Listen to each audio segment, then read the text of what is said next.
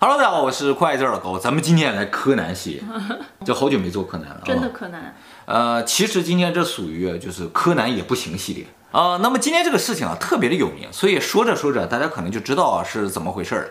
看看呢，谁最先能知道我们说的是什么事儿啊？那么这个事情呢，发生在一九七一年的感恩节的前一天，十一啊。你现在不能跟我提感恩节，是啊。我们的事件也发生在感恩节的前一天，啊、我们的世界也发生在感恩节的前一天，好吧。这个事情呢，也发生在感恩节的前一天，十一月二十四号这一天啊。这是他们习俗吗？感恩节属于犯罪多发日呗啊，大家要小心啊。这一天下午两点五十分的时候呢，有一架西北航空公司的飞机啊，从美国的波特兰起飞啊，飞往西雅图。那么这个飞机上呢，有六名机组成员和三十六名乘客。接下来几个小时呢，就在这架飞机上呢，诞生了美国的一个传奇故事啊。咱们今天就讲这个事情啊。这个飞机上有一名男性乘客，他一上飞机就坐在飞机的最后一排。啊，这个最后一排呢，他旁边有一个座位，这个座位呢，并不是给普通旅客坐的，是给空乘人员坐的。这个人呢，身穿一件大衣，然后呢，拎个公文包，戴个帽子。对，所以非常的帅气啊。这个地方我们也特意强调一下啊，在七十年代坐飞机的都是有钱人，那个时候的空姐啊。选拔也是非常严格的，所以空姐都是大美女。飞机起飞之后呢，这个男子呢就点了一杯苏打水，点了一杯威士忌，而且点着了一支香烟。啊，那时候可以抽烟？对，七十年代的时候飞机上是可以抽烟的啊。然后呢，他就把一个叠好的纸条啊递给了他旁边这位金发的美女空姐。这个美女空姐接过纸条之后啊，就以为是搭讪呢，上面写的电话号码之类的，就没看，直接塞到兜里去了。他把这个纸条塞到兜里啊，这个男子就突然有点紧张了。马上小声跟他说：“说你最好看一下这个纸条，我有炸弹。”这个女的马上就很紧张，打开纸条一看啊，上面写着“我有炸弹”。你这时候就应该团一团，太闹了，你不能再闹了。我有炸弹，你知道吗？顶上写着“你坐到我旁边来”。这个纸条可能是提前写好的哦，他不知道他坐在他边上。然后这个女的反正也正好坐在他边上，他就顺势啊打开他的公文包，给这个女的看了一眼。按照空姐的回忆说，他看到了一堆导线，然后呢还有一几个像电池啊或者是那种柱状的东西，六个到八个，所以他就姑且认定这可能真的是炸弹。这个男的马上就跟空姐说：“你不用紧张，你只要把我的要求传达给机长就可以了。”他说啊，他要一万张二十美元面值的现金放在一个包里，然后呢要四个降落伞。四个，而且特别强调是手动降落伞啊！你不跳过伞吗？嗯啊，你用的那个伞啊，就是手动降落伞。还有自动的。对对对，自动的就是军用降落伞。汤姆克鲁斯用的那个。啊，对对对，就在这个地方，啊感觉他还挺专业的，还能区分这个啊！而且他说必须五点之前准备好，不准备好呢就不允许降落。这个飞机啊是从波特兰飞往西雅图的，其实整个飞行啊只需要三十分钟。它两点五十起飞，按理来说三点多就该到了。那有那么多燃油吗？嗯，可能有吧。反正他就这么要求了，你就地面就尽快准备呗。而且他说，他一收到前个降落伞，会立刻放掉所有的人质，然后特别强调不要耍花样啊！如果耍花样，我就引爆炸弹。空姐呢就把这个事情呢传达给机长了。机长一听他的描述啊，就好像真的有炸弹啊，就马上联系地面了啊。这个地面马上就报了警，FBI 再加上西北航空公司啊，几方啊都通了话。他们一合议啊，说咱们还是听劫匪的吧，是吧？他要求什么就什么，反正至少让他先降落再说。地面呢就马上开始准备钱和降落伞。嗯，这个飞机啊飞了三十分钟就到了这个西雅图，然后就一直在西雅图上空盘旋。其实在这整个过程中啊，飞机上的乘客是不知道飞机被劫持的。哦，那还好，不紧张。对，这空姐传达完了之后啊，还回到她的座位，就坐在这个人的旁边。嗯，这个人呢还戴上了墨镜啊，显示非常的轻松。然后飞机就在这个上空盘旋，机长就跟乘客们解释啊，说我们飞机遇到了点机械故障啊，大家稍等一下，我们很快就会降落。结果盘旋了两个小时，反正地面就准备好了。在五点二十四分的时候呢，地面准备好了，就联系了机长，机长就告诉这个人，这个人说好，可以降落了。于是飞机在五点三十九分降落在了西雅图。飞机降落之后啊，这个人马上就要求机长把飞机开到。整个停机场的那一个角落里面去，然后关掉客舱的所有的灯，然后他就通过机长要求西北航空公司的一个职员呢，带着他这一包钱和四个降落伞到飞机这儿来。这个职员啊，带着钱和四个降落伞呢，到了飞机之后呢，他们就打开飞机的一个后门，让一个空姐下去把这个东西拿上来。这个人看到钱和降落伞都拿到了之后呢，就把飞机上的所有乘客都放了，嗯，而且释放了两名空姐。哦，释放这两名空姐，具有一个就是他坐在他旁边这个人。哇啊，那么这时候飞机上剩了五个人，包括劫匪啊，还有四个机组人员，正机长、副机长和一个机师，还有一个就是把钱拿上来的这个空姐。哦，没有放他啊，没有放他。嗯啊，而且呢，要求正机长、副机长和机师呢，就待在驾驶室里不许出来。嗯。他就跟这个空姐说：“说你告诉我一下，这个飞机的后门怎么打开？他这个飞机啊非常特别，它有一个像普通货机一样的，叫呃从后面打开那种门。哦，那他知道？哎，他知道这个事情。然后这个空姐就跟他说：说这个后门啊，在飞行的时候是打不开的。嗯。然后这个人啊微微一笑说：你错了，你不用管那些，你就告诉我这个后门怎么打开就可以了。嗯。”这空姐呢就觉得挺纳闷的，反正就告诉他怎么开这个门了啊。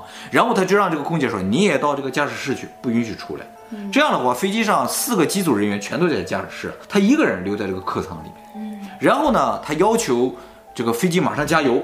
嗯。加完油了之后呢，他就跟机长说：“我们现在起飞啊，飞往墨西哥城。说飞机的高度呢不能高过一万英尺，一万英尺呢就是三千米左右。”正常飞机飞行的高度大概在八千到一万米，而且呢，速度不能超过一百五十节，一百五十节呢就相当于二百七十八公里每小时。正常的飞机呢是五百到六百公里，也就是说这个速度的一倍。他说啊，飞机的襟翼啊要下调十五度，这咱就听不懂了。哦、飞机的这个那个节我就听不懂，我只知道 节就是海里的意思，它跟那个。一样是长度单位，在这个地方我们稍微解释一下这个飞机襟翼啊。飞机襟翼，大家坐飞机的时候可能都见过，就是飞机快要降落的时候，嗯，它那个飞机翅膀的后面滋伸出来一个东西，嗯，像一个延长的机翼一样，然后它会往下弯下去。这个东西呢，能够增加飞机的浮力，干什么用呢？就是飞机在降落的时候速度就会减慢，减慢的话浮力就不够。所以通过它来增加浮力，让飞机能够平稳的降落。它一开始不要求飞机以一百五十节的速度飞行吗？以这个速度飞行，你不调节这个襟翼是不可能保持这个高度。哦。所以它这个要求提的是非常专业。专业的。那个襟翼你见没见过？没见过。一般坐飞机都能见到，只要你靠窗的话。头等舱能看到吗？头等舱看不到。说到这儿啊，大家可能就感觉出来了，这个人对于驾驶飞机是非常了解。嗯，对飞机也很了解。对，这个飞机这个后门打开了，他如果通过这个后门跳伞的话，就完全不会被机翼所影响。正常飞机的侧面开门，很容易卷卷到这个飞机的发动机里面去。所以这架飞机啊，不是偶然他搭载的，而是他故意选择。嗯，可见他这个计划是多么的周密。那么还有钱？有钱吗？他可能就花了个机票钱，可是他那种神态啊，哦，点酒啊，抽烟的神态感觉是吧？然后就是很自在，很放松。反正当时的空乘人员也说，这个人看上去就是一个绅士中的绅士。那么这时候呢，美国的 FBI 还有这个美国的 FAA，FAA 呢就是美国航空总署派来了一个谈判专家，要跟他谈判。超帅的哦，是挺帅的啊、哦。那么这个谈判专家还没等来，这个人就拒绝了，说我不谈判。你挺适合去当谈判专家。我可能说着说着 说着说着他就自尽了。那然后呢，这个人就跟机长说，我们可以起飞了，飞往墨西哥城。这时候机长提出一个疑问：以我们这个飞行状态啊，就这个飞行高度加这个飞行速度。嗯我们的油是不足以飞到墨西哥城，嗯、因为我们离墨西哥城啊两千多英里，哦，非常的遥远。这人说没关系，我们在中间啊，这个雷诺这个地方可以加次油嘛，就说的非常轻松。这大家也明白啊，他既然要了降落伞，他根本就没打算飞到墨西哥城，嗯、所以能不能飞到他并不关心。可是他只要了四个降落伞呀、啊。对，飞机上总共有五个人。嗯，哎，这很。这就很很吓人。没错。那机长开飞机的时候就要想，这一个人是谁呀？对对对，其实啊，他要四个降落伞这点非常非常的重要。嗯。大家接机的时候也注意啊，要四个降落伞啊。一会儿我们再讲解他为什么要四个降落伞啊。大家什么时候接机啊？那么 FBI 也不傻，在他要降落伞的时候，他已经知道了他肯定是要跳伞。嗯。于是呢，就联系军方准备了两架战斗机。他这一起飞啊，这战斗机就跟上去。这战斗机不是为了去把他打下来，就是为了跟踪他，知道他要跳伞，就看看他在哪跳伞，跳着就给他抓他。这两个战斗机啊，一个在他上面，一个在他后下面，就是躲在他的阴影里，让他看不见。其实当天啊，刮大风下大雨，就是你不躲他也看不见。而且除了军方之外，还有几架在周围执行一些其他任务的飞机啊。听说这个事儿，都凑过来跟踪这个飞机，所以最终啊，跟踪这个飞机的总共有五架，结果这五架没有一个看到他跳伞。哎，这个飞机呢是十九点四十六分再度起飞了。在二十点整的时候呢，这个机长就突然发现有一个指示灯亮，这个指示灯就说后面的门呢被打开了。打开了。机长马上就联系客舱，就说有什么需要我们帮助的吗？这个人说 No。这个 no 啊，就是这个人留在这个世界上最后一句话。嗯，在二十点二十四分的时候，也就过又过了二十四分钟，这个飞机抖动了一下。嗯，他们就觉得，哎，这后面这个架子可能被人放下去了，有人跳伞了。嗯嗯，然后马上就记下来一下飞机现在的坐标。但是呢，机长也没有立刻就到后面去确认，继续开着飞机，一直开到了十点十五分。那他不要跟后面说话，问一问。他没敢说，为什么呢？我也不知道他为什么没敢说，他就一直开，开到了这个加油的那个机场，降下来了之后，他才敢打开这个门一看，哎，这个人已经不在了。他就可以问话呀，没有人回话。但是事实上，机长当时就没有问。那一定是中间有什么？No，绝对不是他留在世上最后一句话。然后呢，这个飞机停下来之后啊，他就。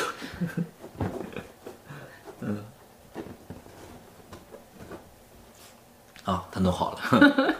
当飞机停下来之后呢，这个机长马上就到客室里一确认，这个人就已经不在了。啊，当然了，他的所有东西也都带走，但是帽子都带走了，帽子都带走了，钱、降落伞两个带走了，剩了两个。但是呢，他留下一样东西，他留下一条领带。为什么？不知道。这两个降落伞后来分析啊，发现啊，这两个降落伞被拆开了。这个降落伞的绳子被人割割下来，估计是用来捆钱。他把这个钱啊捆在自己身上跳伞，反正公文包那些东西怎么拿走就不知道了 啊。但是呢，后面五架飞机没有一个看到他跳伞，因为当天天气的天气不好，可能是因为天气不好没人看到。那么就根据飞机上人所描述的大概时间，比如说二十点到二十点二十四分这之间啊，这个飞机可能所在的位置啊，就开始了地面大范围的搜索。嗯，结果这一搜啊，就已经四十几年了。到现在快五十年了，完全没有找到。啊，找到了也不能判刑了吧？他所犯的这个案子啊，虽然是劫机，但属于勒索罪。勒索罪呢，在美国是没有时效的。哦。而且整个过程啊，他没有伤人啊。当时的二十万美金等于现在的多少钱啊？那相当多的钱嘛。你想，当时七几年的时候，美国就各种搞太空计划，那个时候，嗯、你说都花个一亿两亿美金就可以搞个太空计划了。嗯二十万美金的话，那估计现在也得二百万美金了，也没有很多，也没有很多。我们可以给他五万美金。对，不多。这个事情啊，一下子就成为了美国当时最大的新闻。不光美国的警察、美国的军方、美国的一些私人团体啊，都参与到这个案件的调查之中。就在这个飞机的沿线上，都在这找。嗯。那么山呐、啊、河呀、啊、湖啊，都到底下去找。这怎么找呀？什么都没找着，而且范围太大了。还可以，就是最怀疑就是二十点二十四分的时候跳伞那个位置，重点找那个位置。那个地方啊是一片山，非常险峻的，在那山里啊找了很多年，也没有找到尸体啊，也没找到任何线索。你干嘛找尸体啊？人家又不是自杀。就有有可能就是跳伞失败啊。这个案子呢，其实有几个线索。这个我们给大家说一下，第一个呢，就是这个嫌疑人呢，他是用现金买的机票，是一张单程的机票。第二个呢，这个人呢，身高一米八零左右，四十岁以上。他登机的时候呢，使用的身份证上面显示他叫丹库珀。这个丹库珀后来调查，当然肯定是假名字了啊。是美国漫画中的一个飞行员英雄的名。后来呢，在飞机上找到了很多的指纹，但是这些指纹后来一点一点排查，一点排查，除了十一个不完整的指纹之外，剩下都排查掉了。也就是说，这个人没有留下指纹。他不是有喝东西啊？对，但没有留下指纹。难道戴手套了？也不一定啊，他可能连些杯子也都带走了。而且呢，按照我们的描述，大家也知道，这个人对飞机、对驾驶都是极端了解，而且肯定精通跳伞。后来啊，在这个领带上找到了 DNA。嗯。但是呢，这是过了很多很多年之后了，七几年那个时候还没有 DNA 技术啊。后来找到这个 DNA 呢，也没有能够确定嫌犯，但是可以用来排除一些嫌犯。嗯。那么这个人既然用了丹库珀这么个名字呢，警察呢就以这个名字为线索也开始找。最首先就怀疑他跳伞那个地方下面有个小镇，他们就在那个小镇上抓了一个人，叫 D.B. Cooper。这个人叫丹尼尔 ·B. Cooper。D.B. Cooper 不是那个越狱的？对对对，越狱里那个人就引用了这个故事。哦。抓到这个人之后呢，飞机上那么多人都见过这个人，所以所有人都说不是他，就很快就放了。但是媒体啊把这个事情啊炒得很大，所以美国民众都以为那个劫机犯就叫 D.B. Cooper。啊，于是 D.B. Cooper 这个名字就成为了美国的一个传奇。但其实那个人登机的时候是叫丹库珀啊。那么这个事件呢一直在调查，调查了很多年，直到九年后，这个事情有一个重大的进展，就是有一个八岁的小男孩，在哥伦比亚河周围露营的时候，他在这个河边的淤泥里发现了三捆钱，这个钱已经腐蚀的不像样子了，但是呢，钱上的号还保留下来了。这一查。就是他当时那二十万美金里的钱。其实 FBI 当时啊，把这个钱给他之前，把上面一万张的钱的号全都记下来。这三捆呢，总共是二百九十张，啊，五千八百美金。但是呢，剩下的钱就完全找不到了。找不到到什么程度啊？就是因为当时号都记下来了嘛。美国从那之后，所有的银行，这自动提款机也好，银行柜台也好，都没有再出现任何其中的一张。也就是说。他完全没有用过这些，所以有些人就怀疑他死了，因为他那个高度虽然不是很高，三千米，但那天风雨交加，而且是十一二月份啊，特别的冷，说那个高空的温度啊，有人说能达到零下五十度，他一跳出去，直接可能就被冻得不行了，连降落伞都打不开了，可是就摔死。他对这些这么了解，怎么会这样？没错，反驳的人就说了。说他这个计划整个就是完美的，嗯、而且他完全知道那天是什么天气情况，嗯、他肯定会做相应的这个处理。而且呢，你到现在没有找到尸体嘛？当天就开始找了。如果真的是摔死了，嗯、那最起码找到尸体或者钱嘛。所以他们就觉得他还活着，嗯，但是活着钱为什么没用过？这就很奇怪。这是在一些卖冰棍儿的地方用，你也不知道呀。卖冰棍儿人收完钱，他只要一存银行，立刻就会发现。也就是说，完全没有流通过，啊，不是他没用过的问题，没有任何一个人用过。他们发现这三捆钱啊，就在这个哥伦比亚河河沿上，一直找啊，挖老长了，什么都没找到，就这三块。在两千年附近的时候呢，美国 FBI 还发出了就是推测，他长到这个岁数的时候样子应该是什么样的一种，就模拟画像，啊，嗯，你看他长得像哪国人？印度人，像印度人啊？英国人。那你感觉他是哪里人？我怎么感觉像大连人？这事情一直到二零一六年七月份的时候，也就是两年前，嗯、美国 FBI 呢宣布放弃主动调查这个案子，因为这个案子时间太长，牵扯太大的精力。他如果还活着，多大岁数？如果当时死者，那八十八九十岁了。这个案子总共有一千多个嫌疑人，但最终全部都被排除嫌疑。嗯。因为有 DNA 吗？对对对，不仅 DNA，那样子就不是啊，一看就不是啊啊！这个事情一结束之后啊，这个人马上就成为了美国的英雄，就老百姓都觉得这个人太神了，而且这是美国历史上唯一一次劫机成功的案还没有造成人员伤亡。于是很多人就蹦出来说：“我就是 D.B. Cooper。”他们想成为英雄，你知道？结果后来一查都不是啊，而且呢，出来了一堆亡命之徒，就模仿他，就是模仿犯罪去劫机。嗯，这些劫机犯有的被当时就抓着了，有三个人成功跳伞，还还成功降落了。嗯嗯嗯，结果一降落就被抓到了。这也就是为什么有些人反驳说他肯定不会摔死，因为三个模仿的都成功降落了。按理来说，这跳伞难度是不大的。可是当天天气不是不好，哎，当时天气可能稍微有点奇怪。我被雷击中了。那么刚才说 DB Cooper 跳伞那个地方，下面有个小镇，抓了一个人叫 DB Cooper 嘛。那个小镇后来就改名，就叫 DB Cooper 镇。哦。而且每年呢，会在那个镇上举办跳伞大赛。后来大家也都知道，著名的美剧啊里边就加入这么个角色，是吧？因为这个美剧里边，这个老头还说，说当时要的并不是二十万美金。是五百万美金。美国政府呢，为了不引起民众的恐慌，也为了这个让自己不是那么没面子，于是故意说是二十万美金。有可能，有可能。对呀，后来这他们不去挖了五百万美金出来吗？让啊，其实啊，也有很多人就到那个山里啊，常年在那挖。就说有可能他真的摔死的话，钱就在那附近，就去找。啊，好多电影都跟这个有关系。